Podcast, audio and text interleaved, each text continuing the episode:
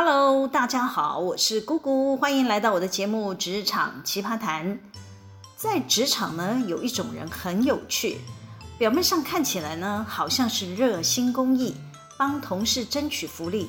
你说他古道热肠又不太像，平日也没有这么热心助人。他只对公司的福利可是积极介入处理。你要是质疑他的动机，他会说他的个性比较鸡婆啦。常常呢，好心好雷金，但我怎么看都怪，他好像带了点算计，有点黄鼠狼给鸡拜年不安好心的感觉。好，我这样评断好像太过主观喽。我先说个故事，再请大家评断一下，可以在留言区告诉我你的看法。有一位主管呢，他当选福委会的主任委员，年初时呢，我们才通过他这一届的福利金预算规划案。隔不到几个月呢，就在公司周年纪念日前，他突然抛出要办庆祝活动。他先在公司的主管会议提出他的构想。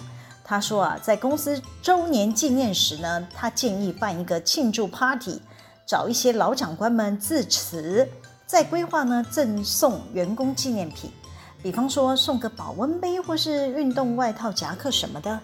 还可以加码送呃游乐园的门票，鼓励同仁呢带家人一起出游。巴拉巴拉巴拉。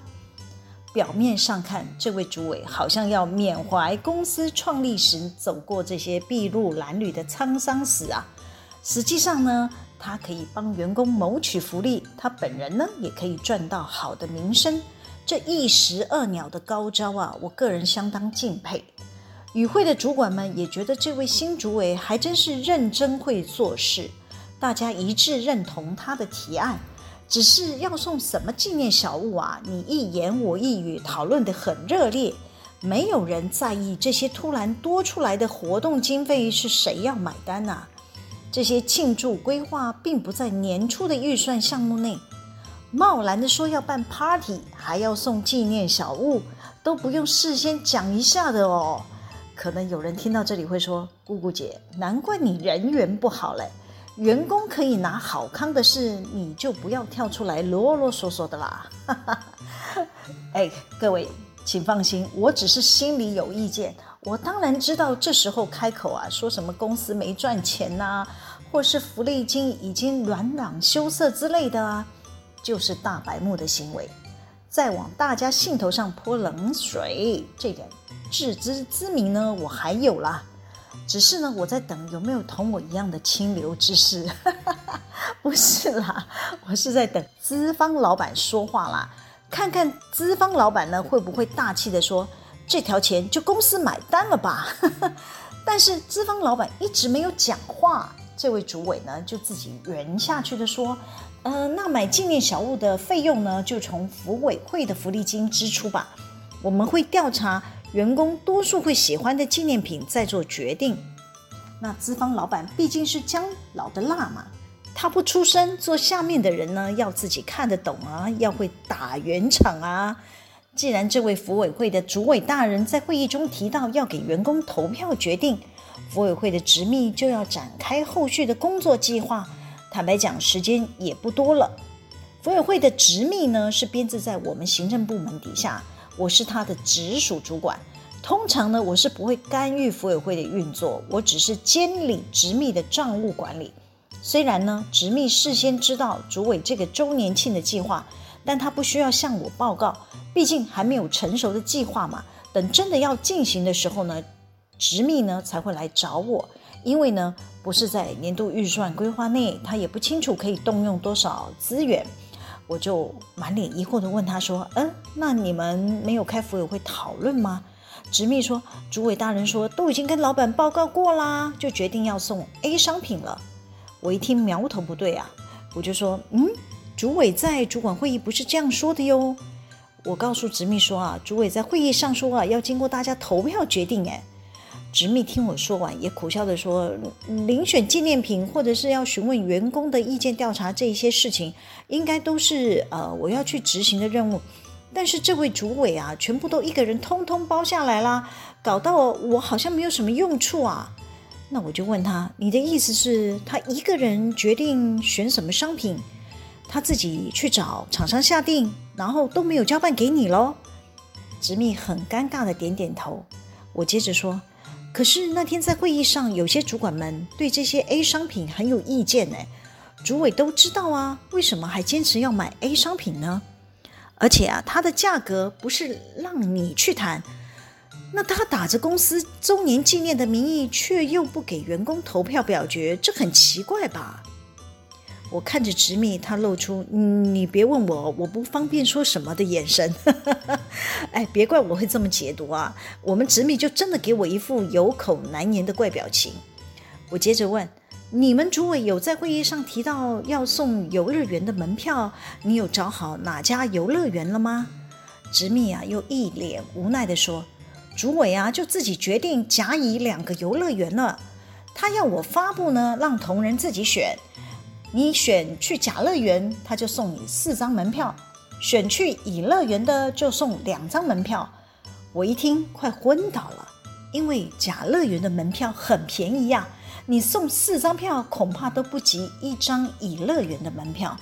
这个主委规划活动真的逻辑很怪，送纪念小物不给员工选，送游乐园门票又不等值。却丢出来要大家随意选，我就反问我们家侄秘说：如果有同仁反映选假乐园，但补助不足额的部分，是不是可以换其他等值商品给他们？福委会要怎么善后啊？执秘两手一摊说：阿哉，其实啊，所有的企业都一样，要办理福委会这一类的活动啊，一定要考虑公平性。不可能丢出一个让同仁明显感受到不公平的方案，到时候呢，光处理员工抱怨就会把执秘搞到人仰马翻。多数人会认为选择拿甲乐园门票会吃亏呀，大家当然不会选甲乐园呐，而且啊，选甲乐园的人数会因此减少，也会影响执秘要去向甲乐园谈判买门票的折扣嘛。怎么想都觉得好好的一个庆祝活动，怎么规划的乱七八糟？我就提醒侄秘说了，万一有一些同事他们真的想去甲乐园，但他们会跑来向福委会争取补助金额要跟乙乐园一致，是不是会给你带来麻烦呢？我家侄秘一听，面有难色的看着我说：“姐姐，我光想我就觉得好可怕哦，我恐怕不能应付啊。”我就说，你要去跟主委说，员工不会记得这一届的主委是谁，他们只会记得报名的窗口是直秘啊。假设，规划不够细腻，你个人的口碑会被大家骂到翻掉啊！你会花很多时间处理员工的客诉。大家听到这里，有没有觉得这位主委越俎代庖，捞过界了？主委要凸显自己会做事，但又不擅长规划员工服务的活动，又要捞过界主导纪念品的采购案，后续可能会带来的员工抱怨，就由我家的侄秘要花很大的力气来帮他收拾善后。这时候呢，我就要跳出来当坏人啦，我就故意呢告诉我们侄秘说：“你转达给主委说，因为啊那天主委突然抛出公司周年庆庆祝趴的活动嘛。”整件事就是不在年初通过的预算内。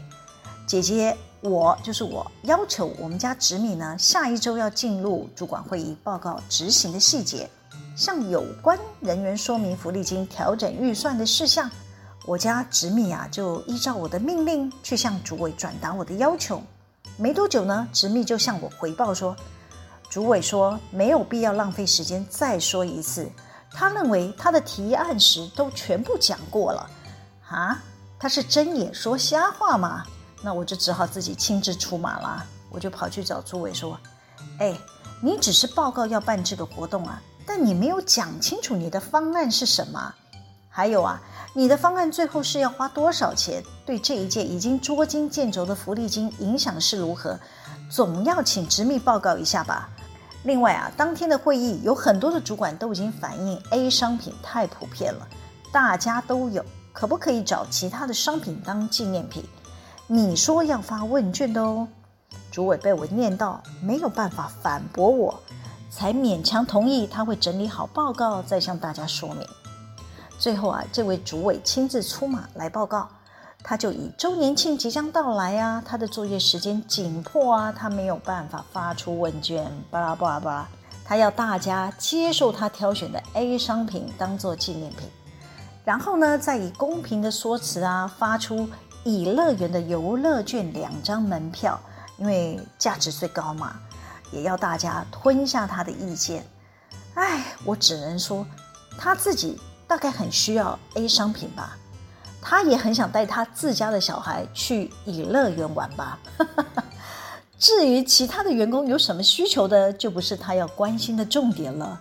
唉，最近啊，福委会准备换届交接了，他又开始在想卸任前还能做些什么。他又突然在主管会议上提出要发秋节奖金。诶，我当下听到就觉得这个理由太牵强了。重点是中秋节已经过了。你怎么会在中秋节过后假借谋员工福利的事？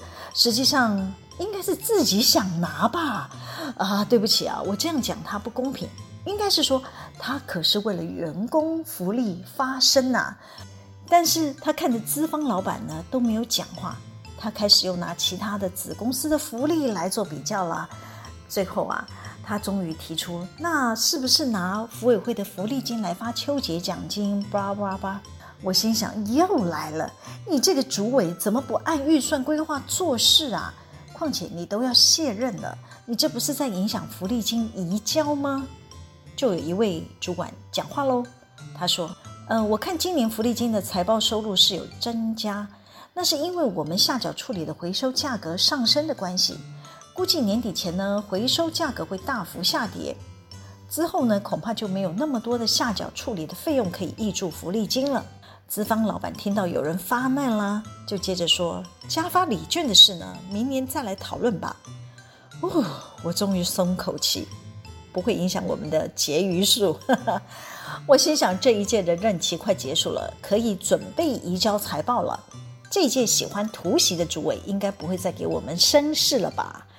我还是把他想得太简单了。过没几天呢，我家侄秘来向我报告说，这位主委啊，要求。我家侄秘应该要去银行，将福利金的定存单全部解约掉。